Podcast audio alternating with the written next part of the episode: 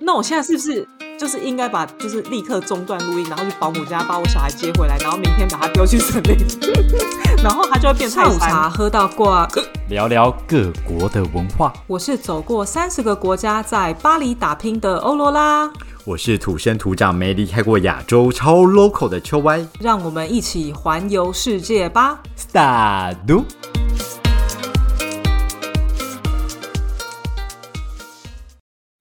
商服务时间。噔噔，是的，下午茶喝到挂，已经来到了第三个年头。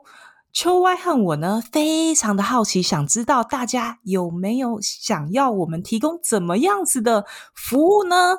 好，我们现在有一个新年的新活动、新企划，新年新气象。只要你在我们的 IG 私讯我们，告诉我们你想要我们提供怎么样的服务呢？呃，我们就会在二月十四号，也就是大年初五开工情人节那一天，抽出一位幸运的听众朋友们，会得到 LV 限量巧克力，从法国来的好赞哦！据说好像在网络上已经炒到大概两千块，直接把它转卖。了对，哦。呃，也是可以啦哦。我们呢提供一些小小的分享给大家，比方说咨询类的啊。哦，你今天想要来法国旅游，或者是你想要来居住，但是你不是很确定你的旅游计划好不好，或是你不是很确定你适合住在法国，或者是呢，你想要问秋歪啊，秋歪，我工作上哎有好多的烦恼，拜托咨询一下。或者你就只是纯粹想要跟秋 Y、跟欧罗拉，就是撒哈拉一下，想要开心一个下午啊。除了这种咨询类的服务之外呢，你或者是呢，你会想说，哎，嗯，秋歪跟欧罗拉，我觉得法国巧克力好像很厉害耶，可不可以卖我们法国的巧克力？啥？Anything，你只要想到任何你觉得有兴趣的服务，我们可以提供给你的，欢迎 IG 私讯给我们哦，好不好？只要是合法的都可以哦。没错，到二零二四年的二月十四号那天，我们会抽出一位幸运的听众朋友，会得到我们的 L B 巧克力。那详情呢？那个办法我留在我们下面的资讯栏，好，大家有兴趣可以点进去看哦。欢迎来私讯，欢迎来私讯。好，那我们工商服务时间就到此结束。噔噔噔噔，Salut！大家好。我跟你讲，有一件事情必须务必要跟你分享，这是你最爱的话题。什么事情？天巴哪，黎？该不会 机票降价了？不是？巴黎下雪了。巴黎终于下雪了，可是你之前不是说巴黎不常下雪吗？真的很怎不常啊！么这么巧？我就是现，在下雪了，就是现在，此时此，这么巧？你没有在荷兰，我这有什么好？那个大家都可以去查一下那个气象预 报而哦，新闻我也看了，是不是你逼我要讲的？好赞哦好赞！而且听说是大雪，对不对？也没有到大，但是你也不能说是小，因为我觉得大雪好像就是要有积雪的话，积雪啊对啊啊，没有这积雪是是？边是有短暂的积雪，但是它那个雪不是一定不像你去北海道看到那么厚啊，就是它只是很哦薄，然后在那个屋顶上你也会看到积雪，就是甚至我、嗯反正我现在看也都还是有积雪，但就是你知道一天一天一天它就会慢慢慢慢稍微的消退，因为你知道屋顶就是平常嗯人跟车子不会上去的地方，所以它雪会积比较久，但马路上就是已经没有了，这样。所以它只下了很短的几天吗？还是？对，呃，两天吧，对啊。哈哈哈哈！可是它两天也不是一直下，哦它就是短暂的一下，就是你刚下雪的时候，你就觉得说，哇，好浪漫哦！毕竟天哪，毕竟我也是比较少看到，你知道巴黎就是没有那么常下雪，我觉得哇下雪了这样。然后后来呢，反正第第二天的下雪比较长这样子，然后呢下雪呢下下下下下下下，然后我就开始哦，就大概到了第三个小时，我想说冲出去吃起来，没有没有，不是，我想说 太是晚了上在下。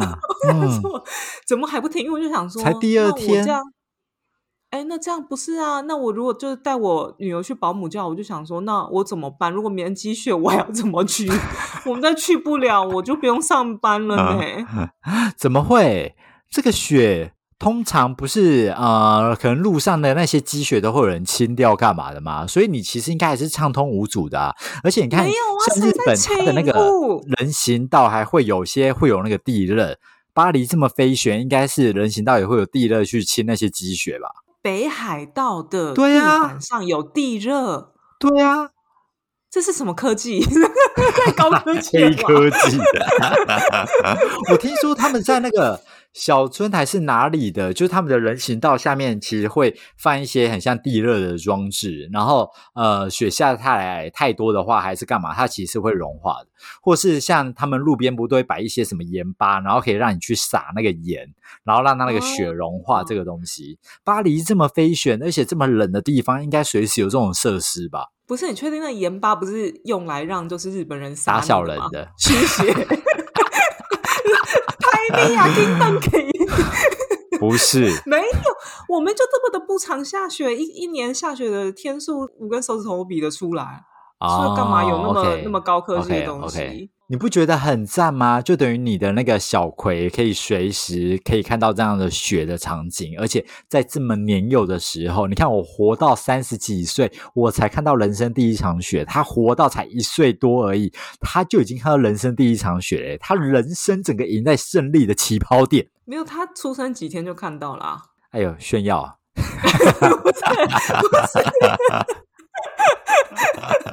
现在怎么样？混血儿就是比较秋，是不是？我跟你讲，你就不要使用台湾的健保。我跟你讲，我跟要使用到确实是有一点难度，我觉得。不过，我跟你哎、你想真的就是送小孩去保姆家或是托儿所，这真的下雪嗯是一个很大的问题耶。哎、你自己想想看。当初你如果在北海道，然后那种状况、那种雪，你如果你要推着婴儿车，你怎么推？它如果地板真的会打滑的话，的确是比较难一点，会比较麻烦啊，危险啊！对啊，你直接变滑啊板车哎、婴儿车变滑板车。天哪，那你这样就很难浪漫的感受到这个下雪的氛围耶。没有，我真的、啊我就是三个小时我就清醒了，我就想说，确定还要下去吗？还要下下去吗？确定呢？明天不用上班了呢。好可怕！哎、但我比较好奇的是，像你看北海道的雪，大家都不都说它是什么粉雪嘛？就是它的雪的品质非常好。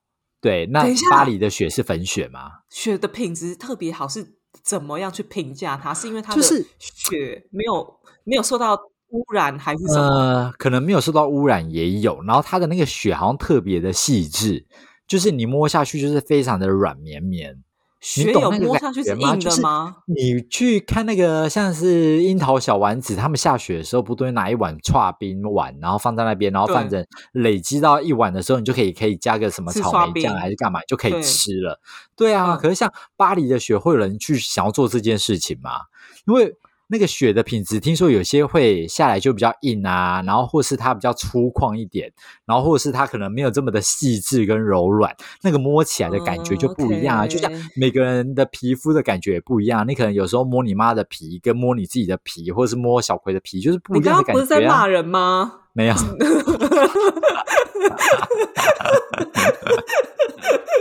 不是，我觉得雪它下下来的时候，应该刚下的时候应该都是很细，只是说你如果积雪就是到一定的程度，它不是新鲜的雪的时候，它就没有那么的细啊，就老雪了。嗯，那你顶多就是吃雪花冰或是刨冰嘛，就那个冰块的大小不一样、啊。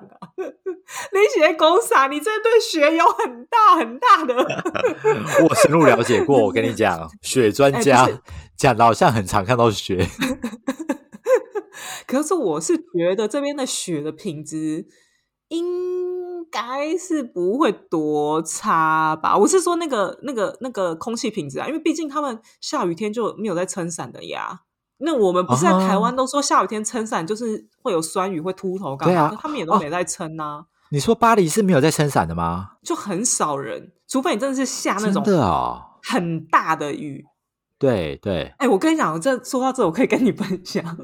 啊，我不是那个去德国跨年吗？然后呢，反正德国就就是很常很常下雨这样那一阵子。对对对，然后呢，因为我们有朋友也是从法国来，然后就想说，哇，跨年呢，人家也是从那个法国飞过来，这样子我们应该也要安排一些行程这样。但是嗯好巧不巧，就是跨年的时候呢，在下雨啊。然后呢，我们就想说，下雨那怎么办？要去哪里？因为室内的地方也没什么室内地方可以去。你也知道，就是圣诞节前后，很多人都在放假，你知道吗？很多店也嗯都关这样子。然后就好像也只能去爬山，可是爬山你这个天气去爬山，我跟你讲，你会冷死，们会变冰棒。我跟你讲，他们照爬，他们没有拿雨伞哦，全场只有我一个人拿雨伞。你真的他是很娇弱哎、嗯，他 真的你打，你不要拿给我看。我跟你讲，他们是淋到每个人都变落汤鸡哦，就是他们穿那个风衣嘛，那因为那个雨真的很大颗，然后我们还推小葵上山哦，啊，就是婴儿车吗它那个路是泥巴路，对，泥巴路，对，因为我们没有办法带，因为小葵现在他已经会走路了，他就是随时随地他都很想要一直走，一直走，所以你可以想象，嗯。如果在那个天气放他下来走路，就会是一场灾难，所以我们就把它放在那个那个婴儿车上面，然后它也是有雨罩的这样，啊。然后那个雨罩奇湿无比，他们的外套也奇湿无比，这样。那就算他们奇湿无比，他们还是没有要拿雨伞，就只有我我一个人拿那个两人份的雨伞。反正他们就这样习惯，欧洲的习惯就这样，他们没有撑雨伞的文化，这样子。可是他们不知道酸雨很严重吗？可能就这边酸雨没那么严重啊，因为毕竟这边空气品质，因为这边空气品质，嗯，真的，我看就是，当然是偶尔有的时候会不是很好，但大部分的我看那个 Apple 上面的天气，如果它是准确的，但看起来都大部分的时间都是还不错，这样。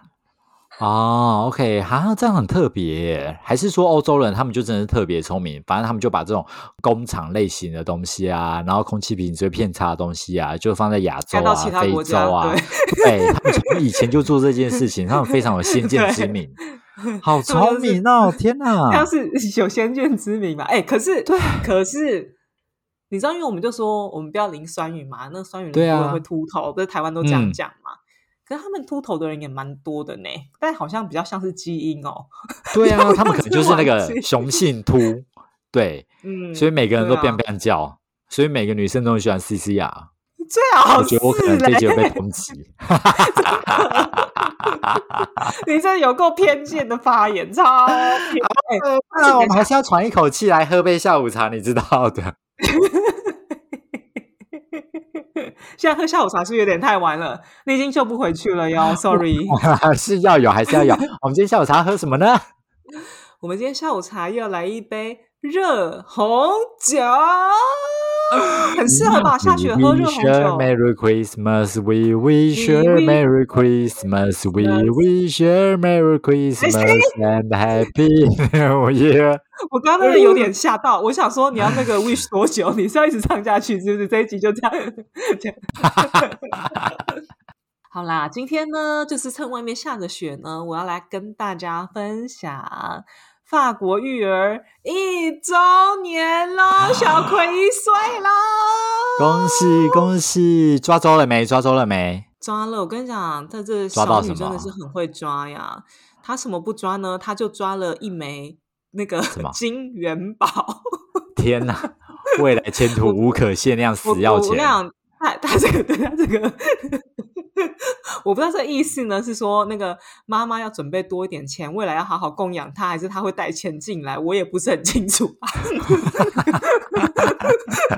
这两个都还不错啊，就都表示，要么就是妈妈会带钱，要么就是他自己会赚多钱，都很好啊，对他而言。不是妈妈带钱呐、是妈妈要辛苦赚钱养他。对他而言也是好事。所以，但对我而言，嗯，这两个差别很大。你有什么好担忧的？Hello，没有，我跟你讲，真的，真的，一年，哎，你看我那个背景的那个画面有没有？那就有我有看到，就是一月到十二月，每个月份都有一张照片。天哪，你好有仪式感哦！法国人都要这样子吗？没有没有，这应该只有我 我在做，没有啦，只有亚洲人在做。但是拍一张。我真的很想要分享那个一周年，就是我觉得真的太不可思议了，因为我觉得小葵他就是嗯从婴儿，然后到现在一岁，他他已经变成小孩了耶，他直接跳过那个老鹰的阶段了耶。因为通常都是嫩鹰啊，然后老鹰啊，然后再变成小孩啊。有这回事？有婴儿就是有两阶段，就是他很嫩，因为我我觉得他那个吼老鹰的阶段应该就是那种，你知道他介于还在婴儿，然后跟对你觉得你你会认随定他是意的哭小孩闹这样子，嗯，就是对你觉得他是小孩之前，你好像都是一个老鹰的阶段，所以我觉得那个老鹰的阶段可能是介于大概 maybe 七个月到一岁半左右，你说通常的一般正常人的话，一般正常的婴儿。其他妈妈现在可能养到大概六七个月，还没想说怎样？你在那边说我小孩是老鹰是不是？要对我发药，们就是随现在又怎样？混血不起啊！不是，我真的我真的很意外，就是因为啊就是他那个会走路的过程真的太快了。很好啊，我觉得婴儿就是一旦会走路之后，你就不会再觉得他是婴儿，因为他有自己来去自主权，能力，对，还有行动力，他可以走失。他可以走失 对，那他的速度是有点难走失啦，除非就是妈妈在玩手机。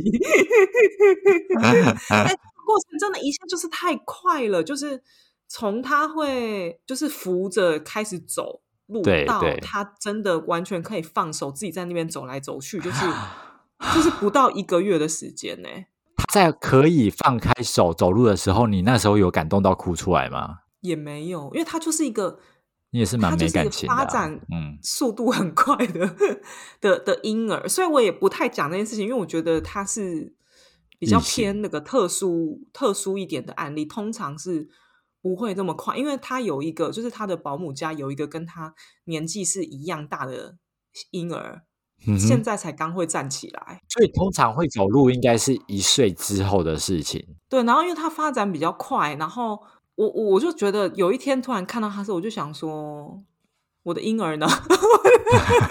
我的婴儿，你自己看他那个长相是有像婴儿吗？他就是已经会表达，然后不满，就是你完全看得出来他非常的不满，会有那个微表情的那种。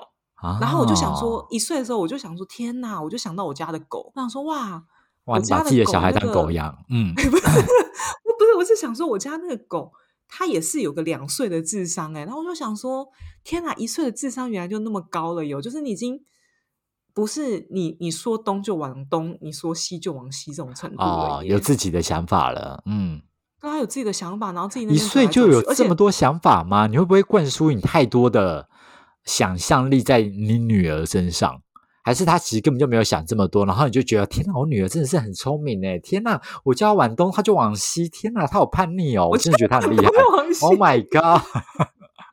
没有，这是一个用一个很很 neutral 的角度去看，就是一个很中立的角度。好好，我们用中立的角度，我我发现的，他有这个想法的时候是，因为你知道他刚开始会走路的时候，我一定会想要牵着他嘛，因为他就是会就是东倒西歪走，我就东倒西歪会摔倒干嘛的啊、然后一开始呢，我就是 两只手牵着他嘛。那你知道两只手牵着他，我会很累啊，因为他在我前面，我在他后面，然后两只手给他，然后我就要一直弯腰，我就会嗯很累这样。所以那个两只手就是你能撑的时间很有限，但是我女儿她是一个斗志很强的人，她就是要一直走，一直走，一直走。你知道她现在已经可以跟我走去市场再走回来，哎，她就是要一直走。然后，所以呢，你知道我那个腰 没有那么好，我不能两只手这样一直走，你知道吗？所以，比方说我走走了 maybe 几分钟之后，我就想说啊，腰好酸哦，来试试看一只手这样子。然后试了一只手呢，我跟你讲，他不没办法要，他不要，他就会两。然后到后来呢，我就想说，那可能只是因为他一开始嘛，你知道还不嗯会，嗯嗯没有办法对这样。对我，跟你讲，到现在啊，因为他已经可以完全放手，自己在那边走来走去嘛。我跟你讲，他现在选呢、他现在有的时候啊，你想说你在外面，你要牵着他比较安全。有的时候他给你牵，有时候他不给你牵，他死就是不给你牵，他是会把你的手甩掉，他要自己走。很独立自主哎，法国人教出来小孩就是不一样，嗯，我没有，我是台湾人，但是 我我爸他这 他个性就是蛮分明的，这样嗯，就是应该说很分明，就是他喜欢什么，他想要什么。然后我就想说，天哪，是不是我们原本都是这样子？然后是因为我们被社会化了之后，我们才开始变得没有棱没有角。我想要走路的时候，你牵着我，老板你要牵着我，嗯你就牵吧。就是好像是否我们被社会磨掉？是每个小孩应该都这样啊？也有可能啊。他就是一个刚出生没有很久，虽然说已经一年了啦，但坦白说还是没有很久啊，所以他有很多自己的想法。可是你在过去，你一定也是就要做这种事嘛。例如说，哦，你可能吃饭就都还是用手，你不会去嗯拿那些餐盘啊，或者是筷子什么的。对，可是因为就是你在这样的生长环境里面，你就会学习开始用筷子或餐盘之类的啊。那我觉得像这种走路应该也类似同样的方式，因为你在一开始可能还是没有给他太多的限制嘛。嗯然后他就可以有自己的想法，想要去自己走，还是想要被你牵干嘛的？对啊，再久一点，然后他可能有了同才，我觉得尤其是在有没有同才这件事情，如果有同才的话，他的学习跟他的束缚应该会越来越多。对，除非你今天就把它放到一个森林里面啊去养。它就是跟那些禽兽啊、野兽啊一起生活的话，那它可能长出来，或许你还会觉得哇塞，这个小孩实在是太有创造力了。对，太他就是这么有创造力的人，就是你就是不要让他走跟大家一样的路，你就把他丢到森那我现在。是不是就是应该把就是立刻中断录音，然后去保姆家把我小孩接回来，然后明天把他丢去森林，然后他就会变泰山。对，然后顶多可能一季去看他一次，让他还记得你这个妈妈，再喂个奶还是干嘛，再喂食他一下，然后每一季再去做一下这种事情。我觉得这种豢养小孩的方式，应该会造成社会上面的轰动。我觉得应该这样会很大幅的提高生育率吧，就是你生出来放进森林，没有。可是我跟你讲，它还有一个，还是有一个非常非常像婴儿的地方，就是它还是会黏着我不放。它可能应该还是知道，就是要靠着你还才有饭吃啊，不然呢，这就本能啊。它嘴巴都会叫爸爸哟，它也会讲妈妈，可是嗯它最常讲的就会是爸爸，他就会说爸爸。哦，法文也叫爸爸。对，法文就是爸爸、爸爸、爸爸一样，差不多这样。然后我跟你讲，而且你知道吗？他这个爸爸讲的有多厉害？他这个爸爸不打舌？啪啪啪啪啪啪！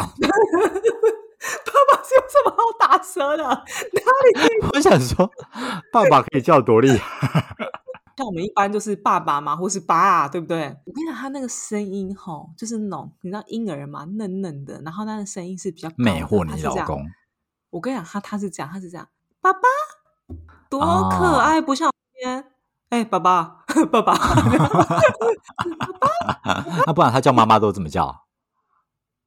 他好像他没有那么高哎，他就是妈妈妈妈妈，他嘴上叫我老公啊，但是呢，他的身体就是很诚实，他身体就是靠着我，或是坐在我身上这样。然后我有的时候我老公要带他牵他，他不要，他就是要粘在我身上。但他嘴巴最常叫的是爸爸，不是妈妈。可能是因为怕怕，是不是怕怕比较好念？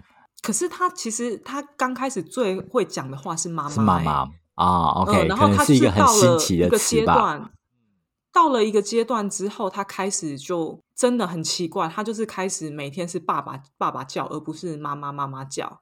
他现在的妈妈非常的明确，就是他真的是非常需要叫我的时候，他才会叫妈妈。那很好啊，你就是一个被需要者啊。平时不要来吵你啊，这样不是很棒吗？这不是就是你在生小孩的时候，还是你在刚生出小孩的时候最想要达到的目标吗？没有，可是我希望他就是心口一致啊！我希望他叫爸爸，他就去找爸爸，不是黏着我啊！这样有什么用？但大家不都说要把握这个时间点，就是他可能是最黏爸爸或最黏妈妈的时候，然后是最可爱的时候。你可能再过个几年，他可能就变得更加叛逆，还是干嘛更难搞了。对啊，那个时候你就来不及反悔。我跟你讲，那时候你只能在不断再生出新的来。我跟你讲，人就是这样嘛，反正没自己没有的东西就是最好的。所以我现在看不到那个 未来，我不知道。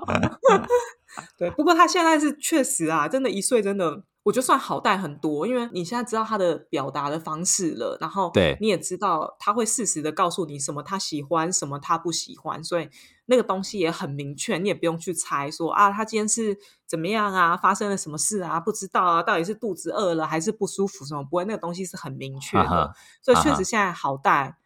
呃，我觉得跟婴儿比起来，确实好带蛮多的，但他就是开始也会有一些不一样新的镜头啦。但反正就是啊，关关难过关关过。但我还是觉得，哎、真的，一岁的婴儿那个怎么会就是十呃大概七在八个月到十个月吧，哈哈，哇，那个长的进度好飞快这啊样子，瞬间就变大了。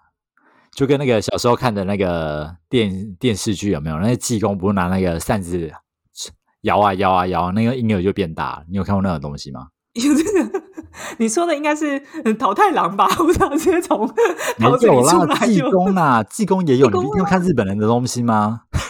你没有看过那种济公的片，就是一个电视有剧，然后他可能是许不了，然后他不就拿那个扇子一扇一扇一扇，然后他就变大。有啊，那个周星驰也有变大过啊。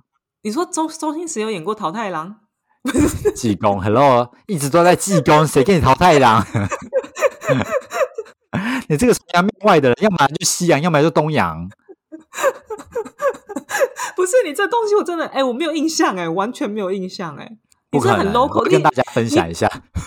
你只要是 local 的东西，你都会记得特别特别的清楚哎、我就是一个 local 的人，我离不开亚洲。不过我很好奇啊，我我就不知道说，在台湾的台湾的育儿方式跟法国这边的育儿方式是是怎么样、欸？我真的不太知道，因为其实我女儿在走路的时候啊，对对，我就会收到一些就是呃讯息，就会说。哎呀，你不要让她那么早走路啊，脚会歪掉啊什么的。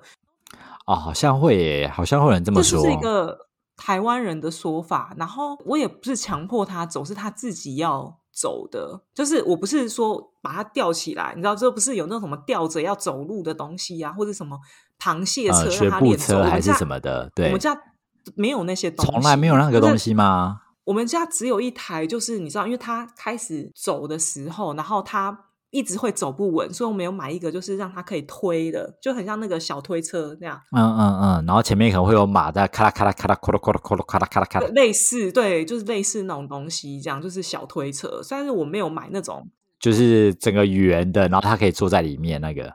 对对对对对对对，然后。我没有强迫他，是他自己要做的。但是你知道吗？你就会收到一些讯息啊，就说什么啊，不要让他那么早走，脚会歪掉。这样，那我想说，那怎么样？他现在站起来，我要把他压下去。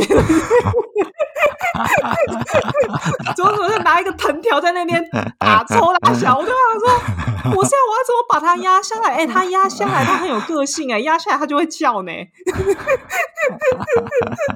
但好像蛮多人会这么说的诶，就是可能要超过一岁多啊，还是什么时候才可以慢慢的走路，然后他可能会走的比较好，然后可能会学比较快，然后不然的话就是什么你的发展啊、骨骼啊会变怎么样？对啊，好像蛮多人会这么讲的。但是因为你又不生长在台湾，就变成你好像可以是很无拘无束的随意养你的小孩，你的小孩养歪了、养坏了，大家也不知道。你这样讲好像蛮不错的哎，因为这样的话就表示我可以恣意妄为，对不对？反正小孩啊是圆的，是扁的，我都可以推脱，就说啊没有啦，这是我们法国这边的方法。反正大家也无从 考证，但在法国会有很多人跟你分享怎么养小孩吗？不太会耶。呃，怀孕小孩还没生出来的时候，对，比较多是我们可能会有一些疑问，对，就是问朋友这样子，他会交流。但是你说生出来之后会说，哎，你的朋友对啊，不是通常会有一个妈妈团，还是育儿团之类的，然后大家就会交流说，哦，我给我小朋友要用可能吃什么啊，然后或者是怎么养小孩啊，然后或是我应该要买什么东西给小朋友用啊之类的。不是我在想，很奇怪，还是因为是我是亚洲人的关系？因为我有个法国朋友，他的那个小孩也是，反正就是跟小葵差不多啊，比小葵葵小一点这样。对，我就发现他很常邀我一起去散步，然后他常在散步的时候就会问我很多育儿的问题，哦，但是我啊反而好像不太会，因为我觉得我的咨询对象好像会是台湾妈妈，而不是法国妈妈。可是你生了一个法国小孩，你不是应该咨询就是法国人怎么去养小孩吗？怎么会？他是两边的小孩啊，他是法国小孩，也是啊台湾的小孩，但是不知道，我觉得好像台湾妈妈好像想的比较周到一点诶、更周到。所以在那边真的就是放养型的，在做这件事情。其实好像也不是放养型的，但是我现在可以了解，就是我的保姆，就是当初不是我的保姆，我小葵的保姆，我想说你可以找到这么久之前的方式。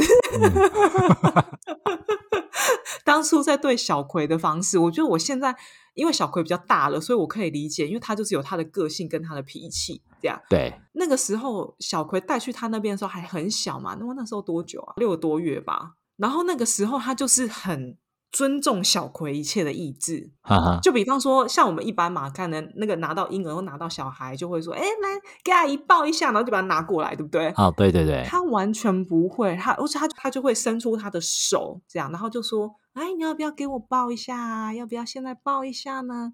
哦，你还不想？他没有动作的话，就说：“哎呀，你还不想是不是？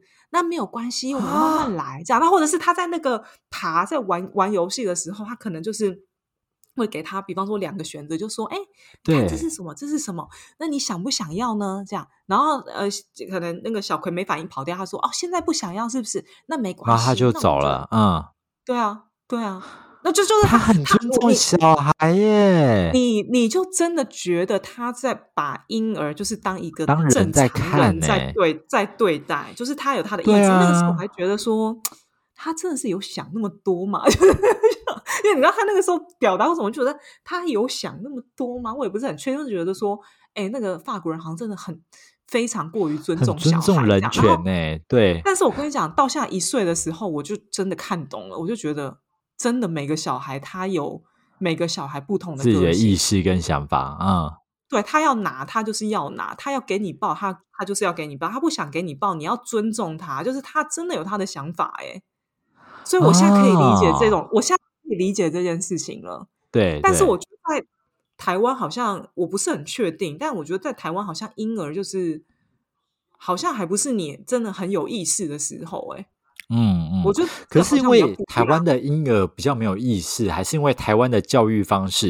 因为你看哦，台湾的教育方式大部分都还是会用威胁式的教育，就是对啊、我可能呃，你现在不做什么事情，我就会怎样；你不做什么事情，我就会怎样。就连对婴儿都会一直讲这个东西，可是年轻一辈的会吗？那可能要等到老一辈都那个了之后，年轻一辈才不会变。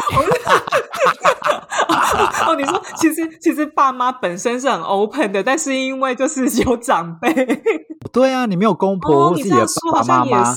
你看啊，如果想，象一下，如果你爸爸妈妈，然后或是你的可能有台湾公婆，然后你们就住在一起，你就算有自由意识的一个媳妇或是儿子好了，你也很难去执行你的自由意识啊。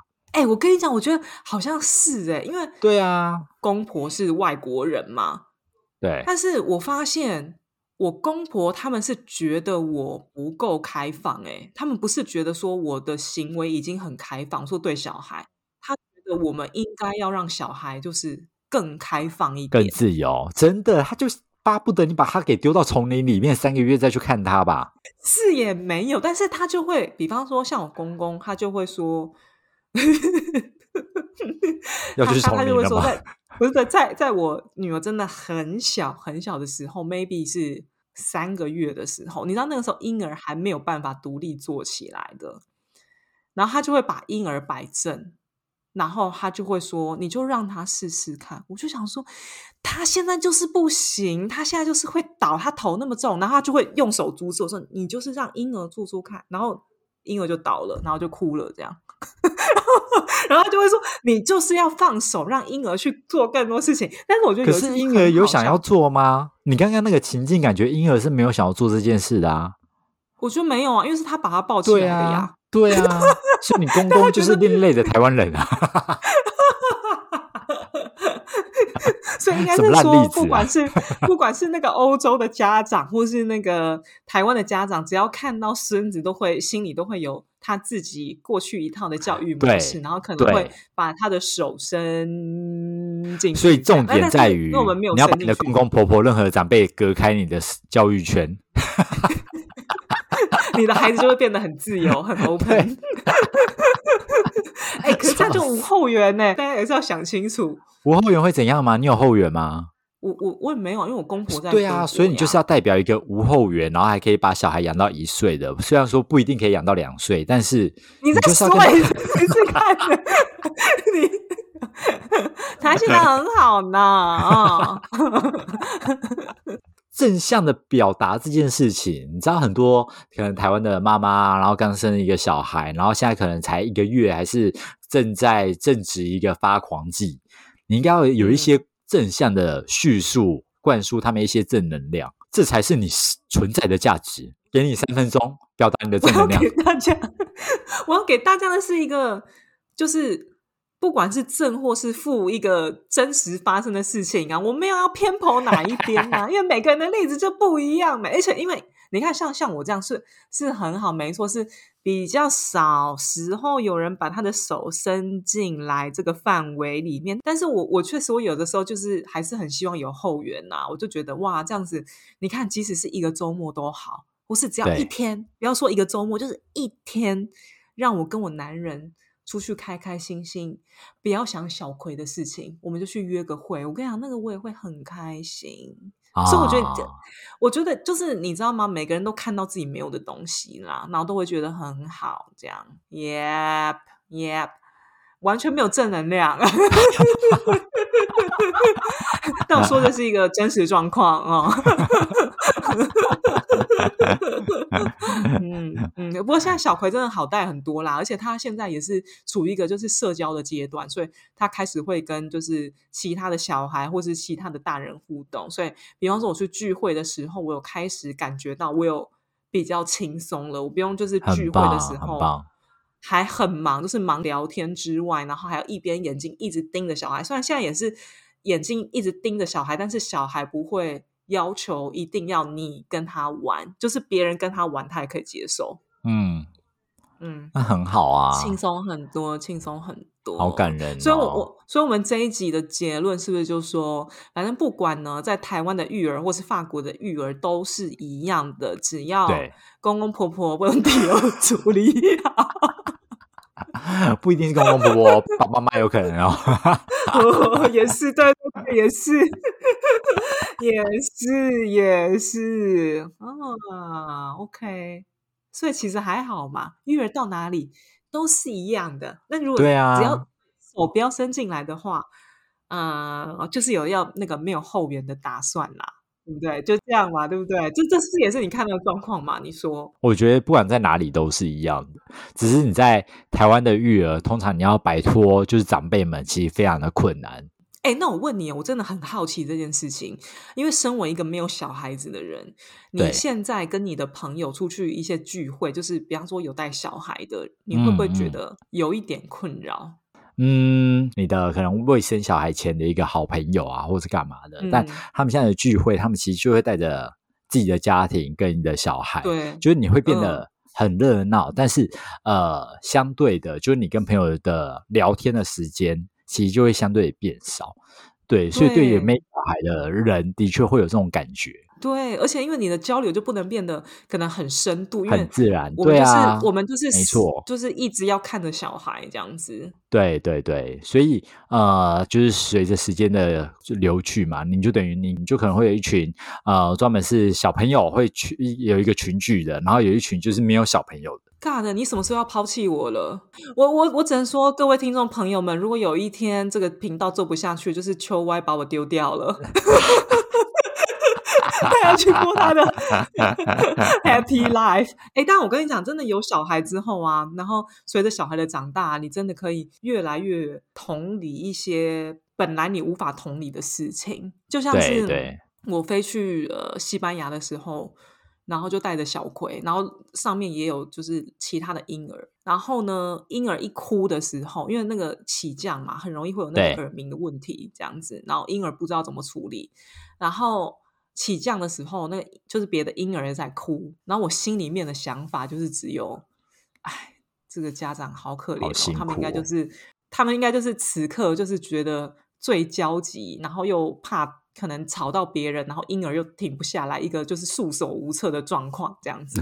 但是如果是我以前，我一定就是干掉那个父母，很干掉到死，不不会干掉，就是在在小孩啊？Come on，哎、你真的很邪恶，你就是完全就是个台湾生育率下降的原因，就是你 from you 秋歪。对，但我现在真的就是很能同理了，然后我也真的深深觉得哈，一个国家的生育率就是会造成那个国家就是对小孩的一个方式跟态度，因为真的，我觉得在法国这边的养小孩真的相对的，我觉得友善蛮多的。嗯嗯，因为我觉得可能比较那个生育率比较高嘛，那大家在有小孩的状况下，他可以同理你；在没有小孩的状况下，他真的就没有办法同理你，然后朋友就会越来越少，就像你这样。对，所以建议大家，就是如果要生小孩，都去法国生一生啊。但是但是也不用啦，留在台湾争场报国有什么不好的呢？对，但 anyway，我觉得这集聊下来，真的听起来感觉啊，其实哪边育儿真的都都差不多啦。但是真的哦，就是好像每个人要坚守好自己的原则跟自己的角色，是一件不是很容易的事情。就是当嗯其他人也很关心你，跟关心你的小孩的时候，所以，嗯，我觉得这真是一个人生的课题呢。哎，会不会明年又变了呢？如果明年让我们又变的话，拭目以待再来跟大家分享好了。然后大家就会呛我说：“哎、你要不要回去听你一年前那个说什么鬼话？” 好啦，希望大家喜欢我们今天的节目哦。那我们下周见。